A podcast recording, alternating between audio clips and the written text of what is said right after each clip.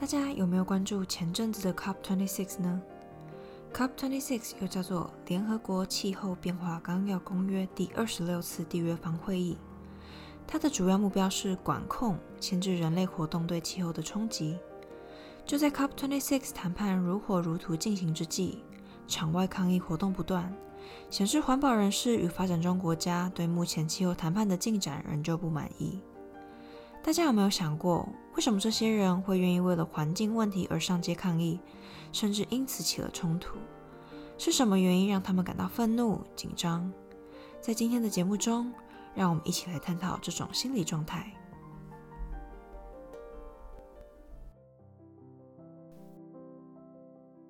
嗨，大家，今天酷了吗？欢迎回来心理知识库，我是今天的主持人 Annie。心理知识库是由台大心理系学生所营运的科普 Podcast 频道。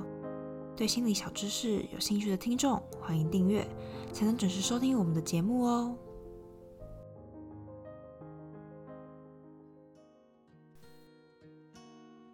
当你听到亚马逊丛林日渐萎缩的消息，是否会感到悲伤与不安？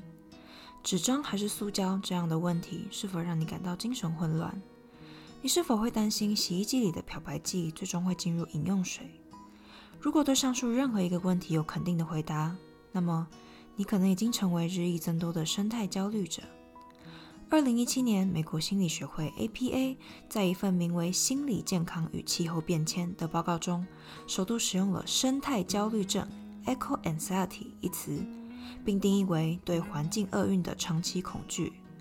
例如，观察到气候变迁的影响正缓慢逼近，使人们开始担心自己、孩子和后代子孙的未来，进而引起压力。有些人则因为觉得自己无法改变气候变迁的发生而深感失落、无助与沮丧。还有那些生活在气候灾难第一线的人，曾经目睹土石流、洪水、暴雪、台风的直接灾害，或遭遇长期干旱、缺水。极端高温、海平面上升的慢性威胁的人们，受到的心理创伤则是更大。一些生态焦虑症的病人会呈现出常见的焦虑症状，包括食欲不振、易怒、惊恐发作、失眠、做噩梦、难以解释的虚弱和真实的生理痛。一些患者甚至在听到极地冰盖融化或者物种消亡的消息后，会无法抑制的大叫。有些人会感觉悲伤。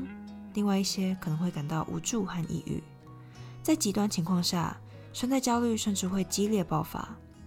环境恐怖组织甚至利用破坏性行动来达到他们实现环境改变的目标。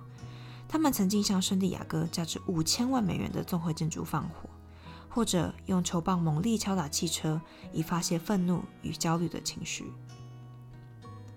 但大部分的生态焦虑者并不会如此极端。他们可能对生活中促进环境友好的行动着迷，你也可能是其中之一哦。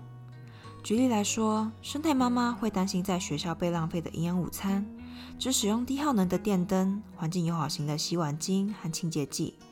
他们把厨余存在后院，把自己的孩子送到会使用重复利用餐具的学校，让他们喝无激素牛奶与食用无抗生素的鸡肉，甚至只食用本地没有使用杀虫剂的苹果。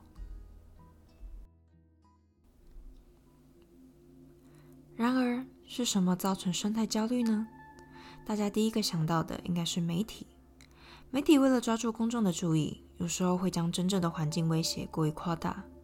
面对网络和杂志上关于世界末日头条的狂轰滥炸，加上电视报道的全球性粮食短缺，以及将某些疾病与铺露于食品中的有毒化学物品联系起来，让我们对许多环境灾难发生的可能性留下许多不确定性。我们的罪恶感也会被不合理的放大。媒体当然是重要的推动力量，但是心理学家们认为还有其他因素在发挥作用。重要的一点就是我们与家庭、朋友和邻里的疏离感。当我们只能选择向电脑诉说，焦虑便很容易像脱缰的野马一样难以控制。而且通过各种渠道接收了世界各地同时存在这么多的环境问题，便很容易迷失在其中，感到无助与彷徨。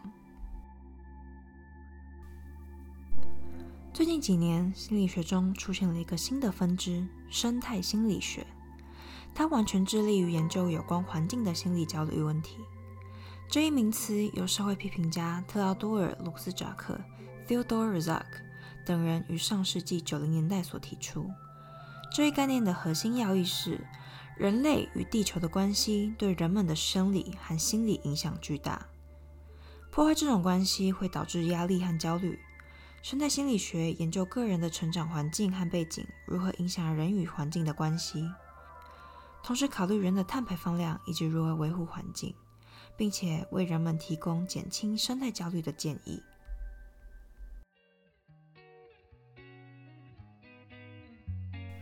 那么，我们该如何应对生态焦虑呢？有时候，克服无助最有效的办法就是对环境做些什么。可以先从小地方做起。例如，在购物时使用可重复使用的购物袋，使用电子载具代替纸本发票，减少使用一次性餐具等等。在学校或社区中，也可以组成小型的环保组织，可以一起去净摊、举办读书会，分享对环境保护的心得。另外，减少使用电视与网络的机会。如果看到耸动的生态危机标题会让你感到焦虑的话，就关掉电视，合上电脑。减少接收这些敏感的消息。虽然我们无法控制生态恶化的进程，但是我们至少可以从生活中做出一些微小的改变，不但让自己的身心都更健康，也能为地球贡献一份心力。期待这颗美丽的蓝色星球从伤口中慢慢痊愈。这就是今天心理知识库带给大家的心理小知识。面对生态环境的转变，可能会令你感到恐惧，但只要从生活习惯中付诸一些行动，我们和地球都会越来越好的。我是今天的主持人 Annie，喜欢我们的朋友欢迎订阅我们的频道，让我们一起探索心理的世界哦。我们下次见，拜拜。